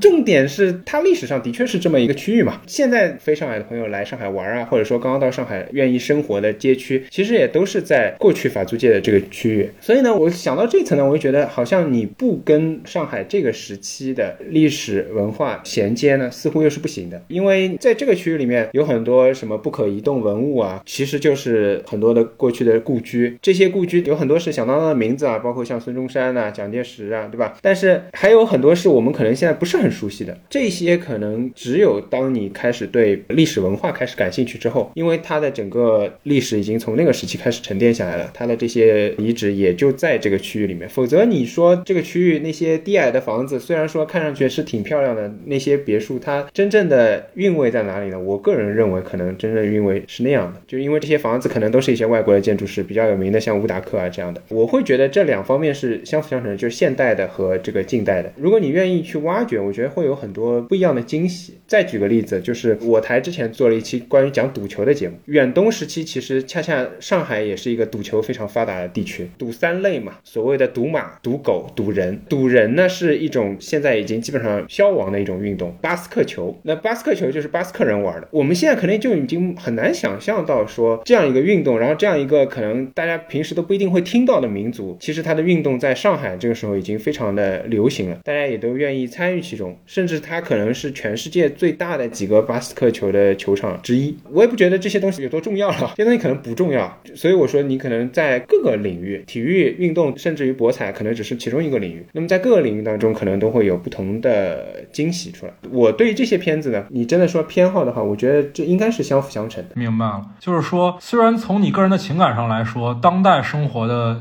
展现是更能让你共情的，但是你也明白，这些所谓的当代的现状，其实都是有一个非常不可或缺的历史脉络。这个历史脉络同样吸引人，同样迷人。是是，盆叔怎么看呢？怎么说呢？我我感觉侯孝贤、贾樟柯、程耳、邵艺辉、娄烨在不同的时期，然后拍了不同类型的上海的影像。其实这些在一起不好对比，但是其实是可以从另外一个角度去看的。就比如说是上海的这种味道，是不同的导演、不同的记录方式，它表现出来的不同的这种味道。那在兰心大剧院用黑白的这样的一个方式，而且是按非常昏暗的那种黑白影调，其实它的对比并不大。其实不常见黑白片，因为黑白片它是想拍出这种高反差的东西出来的。呃，在兰心大剧院里面，它就是故意反向而为之。还有一个不同的是，你其实你看《罗曼蒂克史》啊，或者是《无名》啊，它都有语系，但是这个语系呢，它都是有提升气氛的这样一个作用，它是一个工具性的。那你到兰心大剧院里面，你会发现它在不停下雨，它就算不下雨的时候，都感觉是一个闷沉的阴天的这种感觉。程耳对于上海来讲的话，它那个味道就应该是高级饭店里面的这个本帮菜啊这种感觉的。呃，它非常注重历史的细节，包括在那些建筑里面，包括用光影去呈现，做了一个很精细、很精美的，也很好吃的本帮菜。然后兰心大剧院就是那种在一个不太高兴的星期天的没有阳光的这样一个下午，你去街上点了一笼大家都会吃的这个小笼包。然后你像贾樟柯，你知道他那个出身山西的一个破县城里边出，对汾阳恶意这么大吗？没有没有没有没有没有，他确实是出身是这样啊，个人的出身他会导致很多世界观的不一样。在贾樟柯还原的这个上海的当时出来的时候，还有一些风波嘛，人家在那个多伦多质问他说：“你为什么把中国拍这么脏？你到底什么目的？”这个里面他就是一个外乡人眼里面上海的沉浮史那种感觉，就是跑到了那个豫园，反正上海那片也够脏乱差的，然后点了一个这个其实不是上海小吃的这个蟹黄包子。他其实我看那个纪录片，我觉得他没有真正的特别了解呃上海这个东西，只是选取了上海历史的片段，然后顺便让他老婆在里面串串角色。啊，其实那个片子也相对复杂一点，因为那个其实是有点儿任务意味的。那时候是上海世博会嘛，所以它是有一个政治意义在里面。对，当然他拍到了上海真实的一面，但是就是一个外地人来上海的感觉。然后侯孝贤的他这个上海就是在上海萌发的这个时期，他和李平平一起塑造的这个光影，你会觉得哈、浮华的表面之下，它是一个马上要衰败的社会，它是有一种腐臭的这种味道的。对，它本身就是讲青楼故事嘛，对吧？对，这个就是我对上海为背景创作的影片的看法，我就把它形容成某种味道的东西。这盆儿叔可以给咱做了一桌菜，啊我我觉得很有意思啊。就是在盆儿叔说的时候，我也突然意识到，这些导演的作品啊，贾樟柯那咱先不评价，他毕竟是个纪录片，其他人的作品或多或少对于吃饭这件事情都是非常重视的，非常非常重视的。娄烨那部可能相对轻，但是也有一场很核心的戏是发生在饭桌上。程耳就不用说了，两个片子基本上一直在吃饭。邵艺辉那个也是，那本身老白那个角色嘛，就非常非常会做饭，大量的食物镜头。黄浩贤这个片子经常就拍一顿吃老酒的戏，所以好像大家也确实容易把上海这个地方跟吃联系在一块儿。那谈论完影片本身以及外延的关于上海的一些创作上的讨论之后，我们再来聊聊这个影片在网络上的一些近况吧。就是首先，这个影片应该是春节档几部影片除了不太有人关注的《交换人生》以外，评分最低的一部，而且它确实遭遇了比较多的风波，比如说它的开分是非常非常晚的，而且豆瓣官方提示就说了，说本片在网络上争议较大，那个网友短评仅供参考。这个事儿确实我之前从来没见过啊，豆瓣官方下场去说，确实存在着非客观评价的一种现现状。我觉得首先直接原因啊，大家肯定能感觉到，就是本片确实是用了一个怎么说，在年轻人里面相对比较有争议的演员王一博。这个片子刚才我们也聊到说，它的观众构成其实相对比较复杂，有核心影迷对成儿感兴趣的，像我们这类的人，也有抱着一个看意识形态大片的期待去看的，也有看类型片想看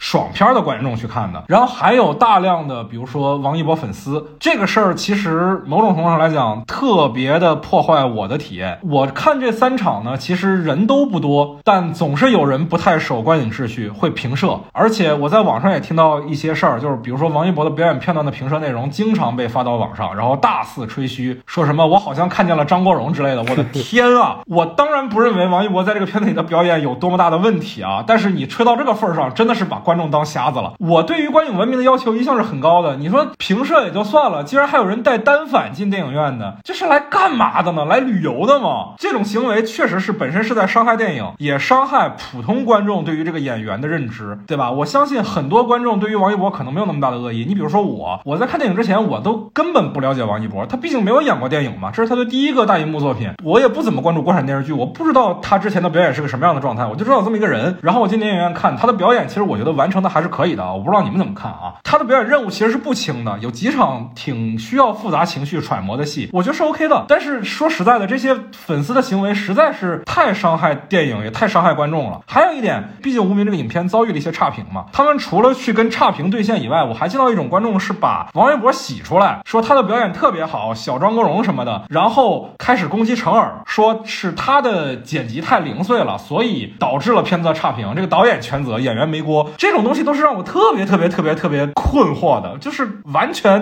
不能理解的一种观众心态。啊，哎呀，这个历史上一点都不离谱嘛！这个粉丝的这种狂热，不仅有这种流量明星，那我们以前也有实力派影星的这个粉丝的，比如说张国荣和谭咏麟的粉丝是吗？对啊，也有一些过激的行为，这都是很正常，因为他不是影迷，他也不是一个普通的电影观众，他就是冲着人家的怎么说爱豆去的，对吧？然后我就不做这种找骂的这种评论了，你跟他们吵没有任何的意义。我也没有想要跟他们吵啊，因为我觉得这样的观众也不会听我们电台的，我们电台。说实在的，受众还是比较少的，对不对？毕竟做了快三年才一万订阅，是不是？当然啊也有我拖更的原因，在我先忏悔一下，对不起了。这个最近更新频率确实不太高，我今年努力。而且，哎，其实说实在的，用这个点来批评无名的观众也不是特别的公平啊。因为我发现这两天在网络舆论上，现在主要是《流浪地球》的观众在和《满江红》的观众互相斗争，这个斗争已经上升到阶级斗争和异层面斗争的形态了。这真是让我没有想到。我本来以为无名会是这个春节档。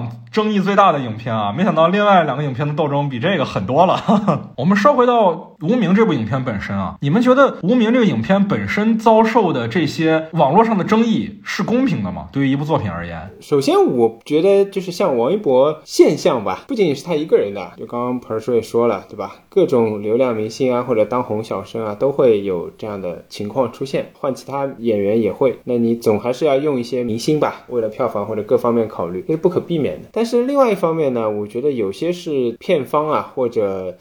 资本都怪资本。比方说啊，我给你念一个上官新闻里面关于无名的，应该是推广吧。他对于无名的描述是说，聚焦上世纪四十年代上海的隐蔽战线，讲述地下工作者们冒着生命危险送出情报，用生命与热血保卫祖国的故事。我什么都没看到呀，乍一听感觉是那种风声一样的片子，是不是？你如果抱着这样的期待进去，那你是看不到你期待的东西啊！你出来应该给他一个差评，我觉得。然后还有他说自己是什么来着啊？超级商业片。对他们宣传的时候说自己是超级商业片，他是什么角度和什么立场、什么基础定义自己？因为王一博嘛，可能因为陈尔第一次拍动作戏吧。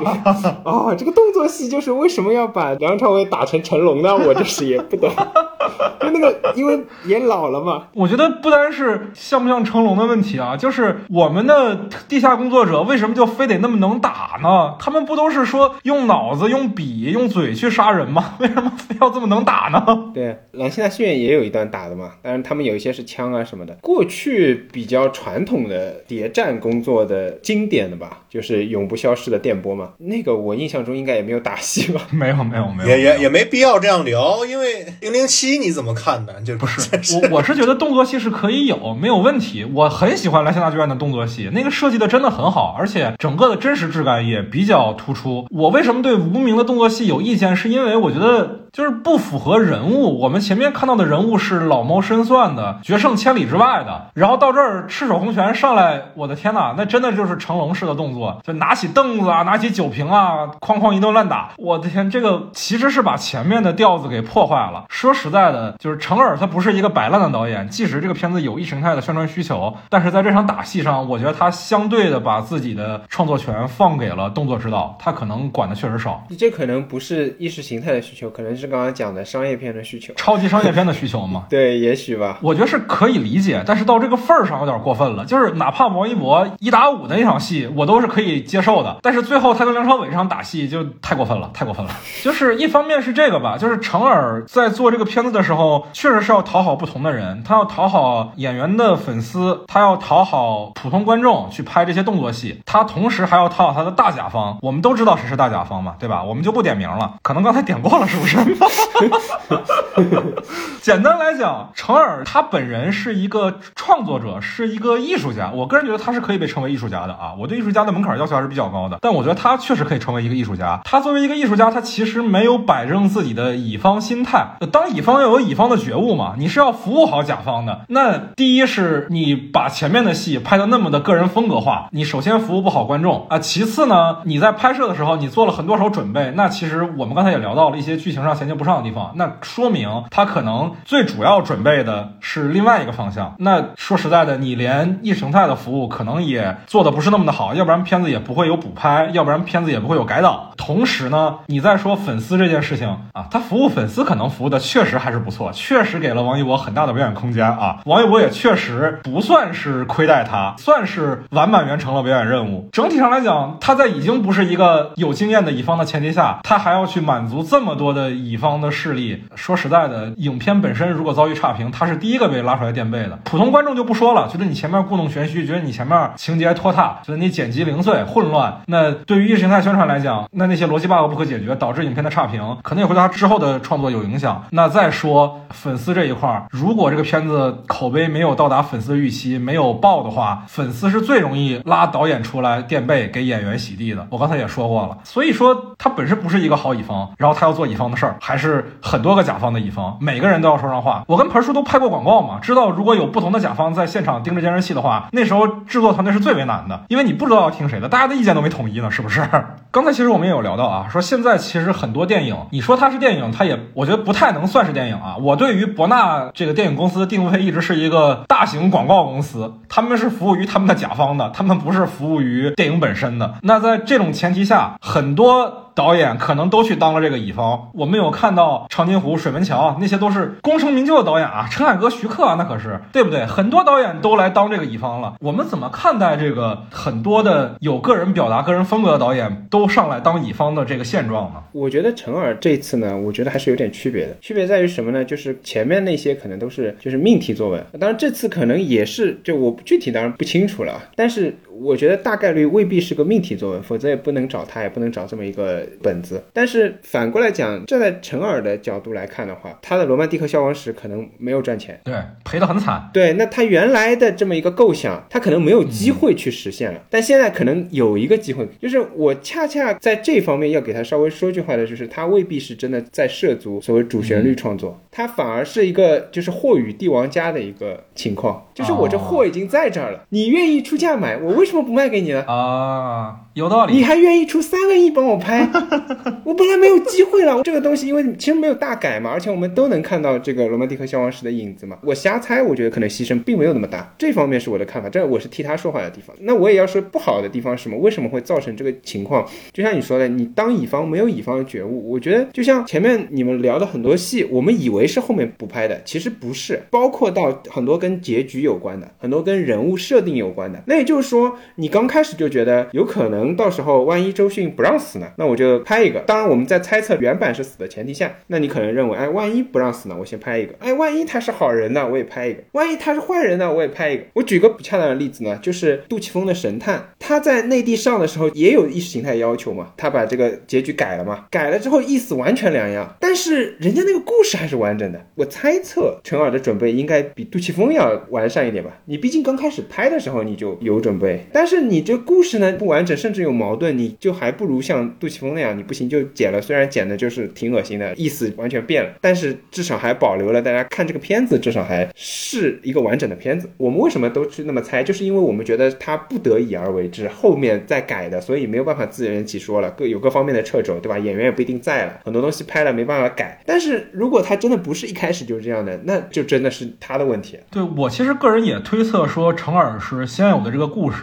然后之后才变成了一个乙方啊。他本来可能还是想当艺术家的，有一个自己最初的构想，但是在实现的过程当中，身不由己的一步一步的变成了乙方。因为他之前无论我们影迷怎么看待他，他在商业上并不能说是成功嘛。那只能说，确实是导致了现在的这样一个结果吧。我是觉得本片的这个，比如说我们刚才谈到的，普通观众可能对什么石原派啊、东条派啊纠缠不清，然后对历史的这种背景不太清晰。但是他这些东西跟遭受的这个批评，说故弄玄虚也好，剪辑过于破碎也好，其实都没有关系的。他其实就是用了一个成尔不线性的讲故事风格去走的。其实如果说比较了解成尔、看过成尔的观众，其实更会理解这一点。但是。是因为毕竟这个春节档嘛，它的这个受众是最大的、最多的。成尔又是如此特别的这样的一个导演，他用这样的一个叙事风格去讲述故事的话，因为这在中国的电影里面其实并不多见。它就是相对于这个中国观众来讲的话，有一定的门槛，但是门槛并不在于那些历史部分。像这样的一个叙事结构来讲的话，随着剧情的发展，它会反复的跳到前面或者是跳到后面这种蛙跳式的处理叙事，然后用这种剧情的反复堆砌和揭示来推动情绪的积累。你知道吧？其实我觉得成尔的电影里面最重要的不是叙事那一部分，是情绪的营造、氛围的营造，这是他很不一样的地方。因为为什么他会采用这样的一个结构？其实他本身的故事来说过于的简单了。如果用线性故事去讲的话，那太简单了。所以他必须得用这种结构去把情绪给带动出来，把人物给丰满掉，把人物各个的这种角度给展现出来。这个也是为什么影片会给人就是你说的这种感觉，就是啊，必须得包场做到那里，安安静静。的沉浸在这个里面，才能得到这个观影的最好体现和最大满足，这就是原因的所在。我个人可能还不太一样啊。刚才彭叔说这个片子，它一开头那个序幕式的剪辑，可能不太符合普通观众的一个观影习惯，大家会一开始就有点混乱。但是其实我们的文化基因里是有类似的。你比如说你在看古典小说的时候，很多前面都会有定场诗，对不对？我觉得成尔的很多的电影啊，你不管是这部《无名》，还是《罗曼蒂克消亡史》，还是《边境风云》，哪怕在再早的那第三个人，他前面其实都是把故事最有意味和有悬念的部分前置，它像是一个定场诗一样。这个定场诗未必一定就是连贯的，在某一个时间节点同一时间发生的，它可能是只是拍的有意味、有悬念的几场戏，而且他会重构这几场戏的一些巧思的点。我举几个例子啊，比如说王一博和王传君两个人去吃蒸排骨那场戏，第一场戏嘛，对吧？他们俩吃完蒸排骨在车上，然后这个时候电话铃声响起，然后他们俩一。看手表，好像是手表响了，啊提醒他们去看了。然后切到的他们在海滩上看尸体，最后再切到那个电话铃，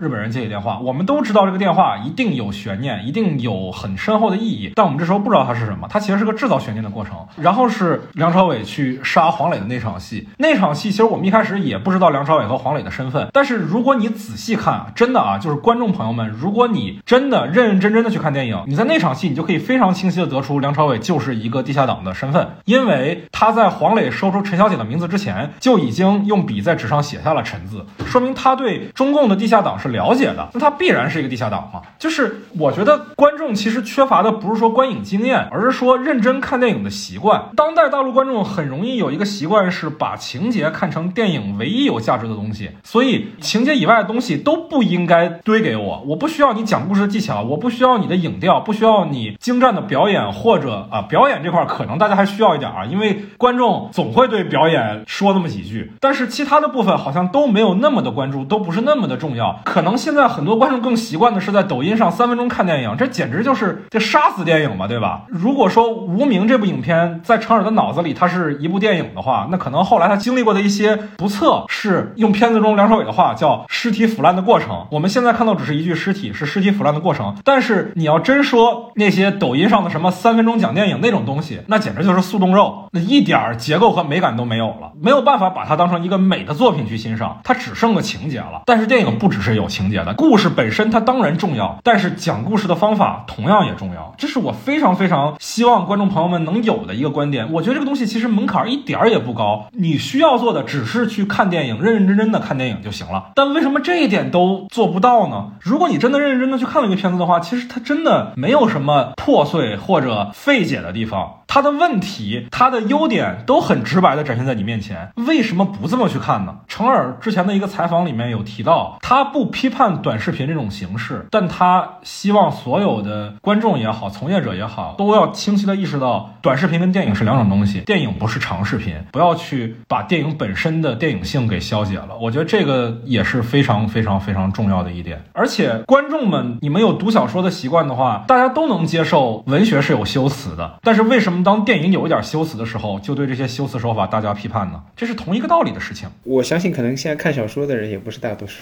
哦，这样，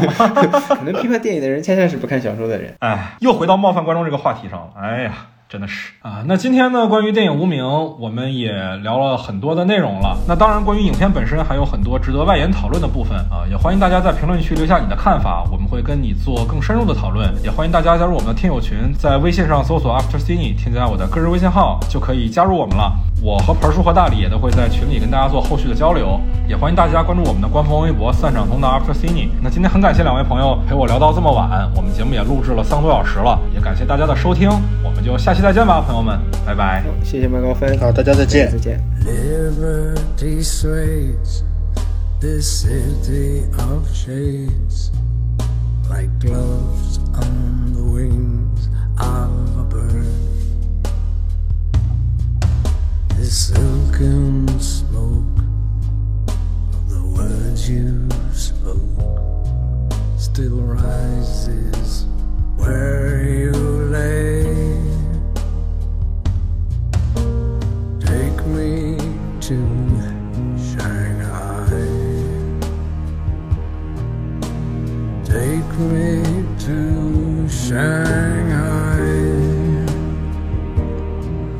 To the town where I